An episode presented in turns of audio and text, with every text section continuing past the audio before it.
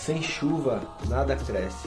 Então você tem que aprender a abraçar as tempestades da vida.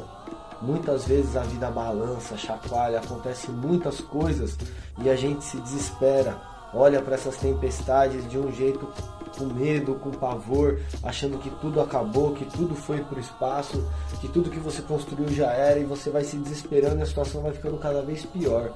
Mas quando você vê aquela tempestade chegando, você deve se preparar, deve ter calma, e deve aprender também, de certa forma, a entender essa tempestade e curtir esse momento de tempestade. Saber que aquilo ali é uma agitação, é um negócio que vem para nutrir, que vem às vezes para limpar, mas que depois vai te dar mais forças quando você conseguir ultrapassar essa tempestade, quando você conseguir vencer tudo isso, você vai estar tá muito mais forte.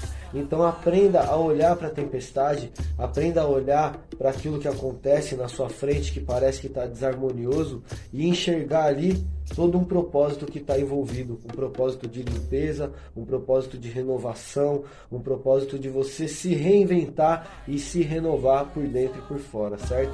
Não se desespere diante das tempestades da vida e aprenda a curtir os momentos de agito para depois poder ficar tranquilo na hora que chegar o sossego, certo? Tamo junto.